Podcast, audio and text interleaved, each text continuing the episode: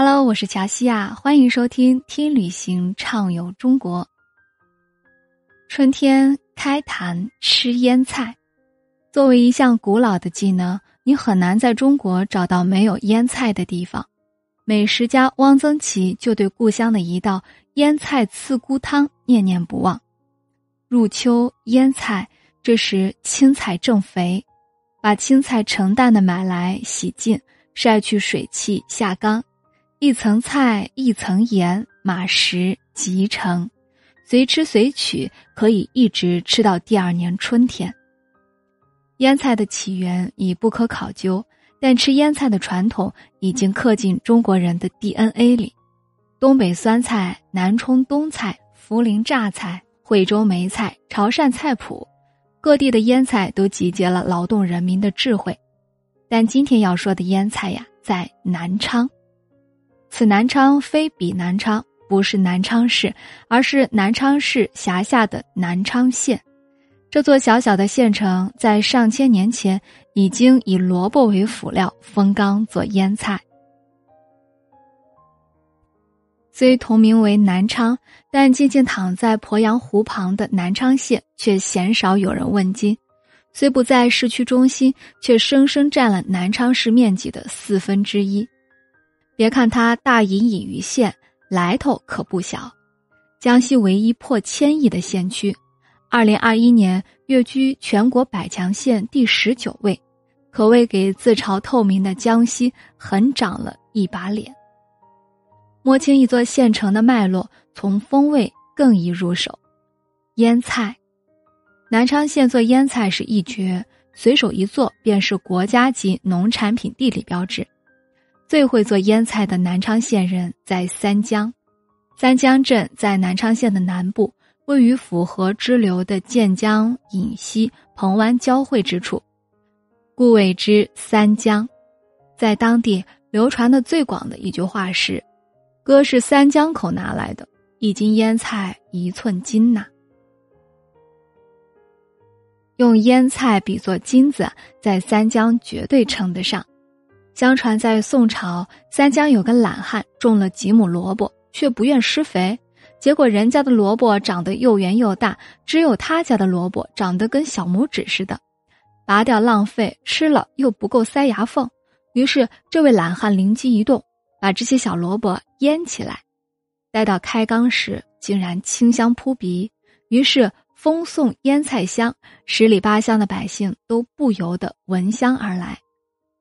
这独家秘籍还不在于那不施肥的萝卜，而是土壤。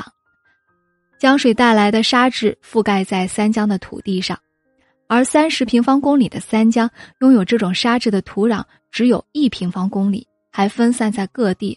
难怪一斤腌菜一寸金。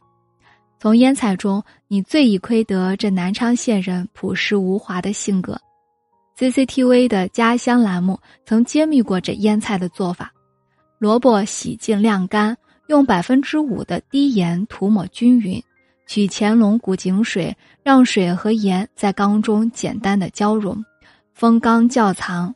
十个月后，便得到了这个至高无上的三江萝卜腌菜。吃到嘴里才明白这萝卜腌菜的惊人。南昌县人吃腌菜不用放任何的肉末，只需洗净剁碎，在锅里放入葱、姜、蒜、辣椒，煸炒出香味儿。倒入腌菜，在旺火的翻炒下，便满屋飘香。就着腌菜，便能干两大碗米饭。在过去难熬的日子里，南昌县人便靠着一坛坛腌菜度过寒冷的冬天。不只是萝卜，对于其他粗纤维蔬菜的腌制，南昌县人也是天赋异禀。芥菜心儿、菜梗、豆角、大蒜等，都可以成为他们的缸中美味。在南昌县又流传着一道腌菜十八宴，会吃腌菜才是地地道道的南昌县人。光有腌菜可不是南昌县。作为江西省会城市辖下的县，南昌县能拿得出手的当然不止腌菜。要从头讲起，还得追溯到两千二百年前。公元前二零二年，汉将灌婴驻军当地。修筑城池，取昌大南疆和南方昌盛之意，定名南昌。南昌县始成。千年以来，南昌市与南昌县都是我中有你，你中有我的关系，为后备县城喊一句“神州千年古县”毫不过分。建县后，南昌县也属于老天赏饭吃的行列，位于江西省中部偏北，赣江府河穿县而过，北边更临鄱阳湖，境内无山，一眼望去尽是平原，可耕地面积占去了百分之四十四点九六。湖泊星罗棋布，任谁看了都不得不赞叹一句：“好一处江南粮仓，鱼米之乡。”南昌县也不负众望。早在东汉年代已经发展突出，《后汉书·郡国志四》引注《豫章记》云：“江淮为此县及吴临湘三县市令。”到了南朝刘宋时，江西的鄱阳湖流域、湖南的洞庭湖流域以及江浙的太湖流域均成为全国著名粮仓，除京城外，三分之二的大粮仓都设在江西境内。土地肥沃，粮食富裕，又进一步促进人口的增长。到北宋崇宁年间，隆兴府有人口五十三万多，南昌县就占十一万多。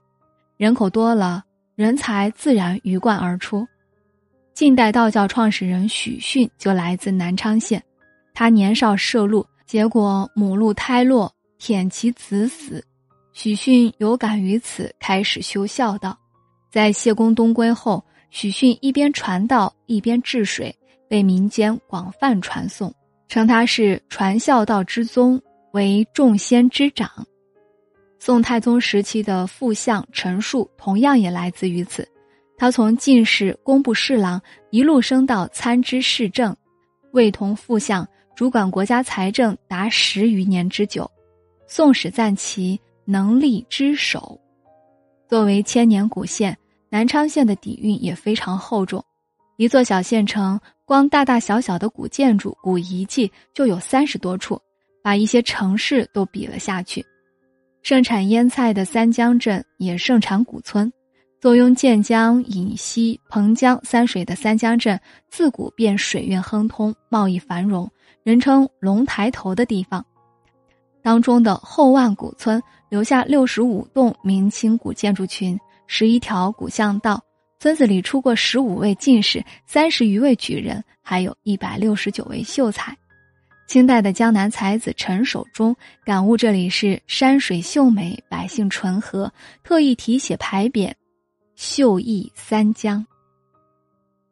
江南最大的祠堂吴氏家庙同样位于南昌县，三进制的祠堂尽显恢宏本色。而广福镇的永木离村则守护了唐王李陵墓一千二百余年，留下了大片的古建筑群。鱼米之乡的优越条件也给当地带来了丰富的精神遗产。南昌采茶戏就发源于南昌县。当年南昌县的茶市红火，正是赣南茶市兴盛，历史悠久。在漫山遍野的茶树间，劳作人民兴起儿歌，逐渐在清末年间发展出采茶戏。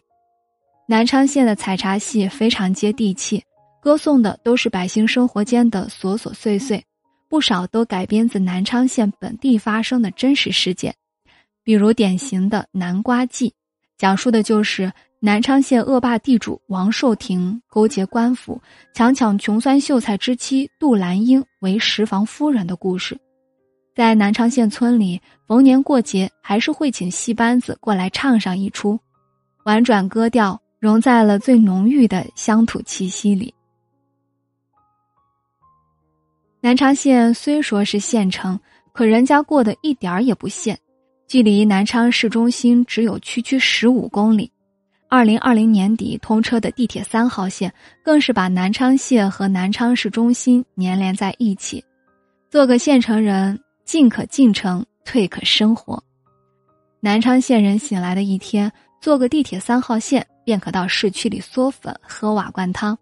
要是起晚了也不打紧，吃个本地特有的鄱阳湖狮子头和牛舌头，一种面饼小吃，也是极好的。吃饱喝足，便开启南昌县人的一天。南昌县不愧是千年的鱼米之乡，直至今日仍然是全国重要的粮食产区之一，体验农家特色自然是排在首位的。凤凰沟谢绝城市焦躁症入内，四 A 景区全国十家农庄，以八平方公里的面积拿捏了南昌县的最美春天，大片的樱花争相开放，还拥有茶叶、蚕桑、苗木等生态园区。其实早在明代。干宁王朱宸濠已发现这片世外桃源，他命人在豫章郊择一良宅。此地树繁花香，亭台楼阁依水相抱，引江南才子齐聚，又曰江南第一才子馆。沧海桑田，后来便演变成如今的凤凰沟。在南昌县要找类似的田园趣味并不难。除了凤凰沟，南昌县的江西国红生态园、湖光山舍田园农庄都可体验农耕和乡野之趣。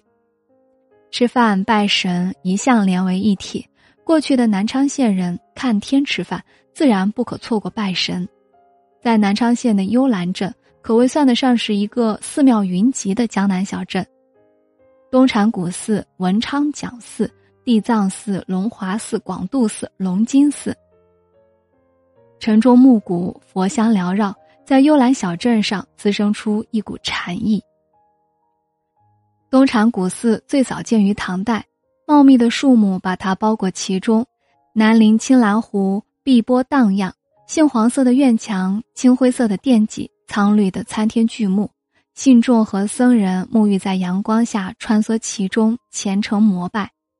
连南宋进士戴孔目看了，都不禁题诗道。天别一区寺院深，苍松万树古如今。就这甜意和禅意，南昌县人不愿放过美食。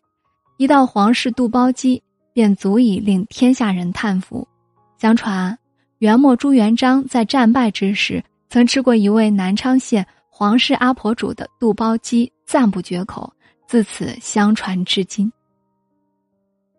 正宗的肚包鸡。一定要用黄氏阿婆秘制的炭火炉法，光是原料就十分挑剔。景德镇的沙瓷、鄱阳湖的水，再配以农家土鸡和猪肚，在风火炉中烤足八小时。其中的巧妙在于炭火，水汽和沙瓷一阴一阳，酒包之下，土鸡和猪肚鲜味融入汤中，一锅双味，浓香难忘。濒临鄱阳湖，河鲜也是南昌县人餐桌上必不可少的美味。其中一道汉上江水鱼更是令人食指大动。相传一条恶龙曾降临鄱阳湖畔，岸边渔民青青和鱼儿为击退恶龙而牺牲。为了纪念他们，人们把不同的鱼类放入锅中，用鄱阳湖水烹调，寓意江水和鱼永不分离，便有了这道汉上江水鱼。以腌菜闻名的南昌县，身上的宝藏点真不少。如今在江南粮仓水运繁茂之后，它将以千亿大县的姿态继续前行。今天的分享结束啦，感谢您的订阅，拜拜。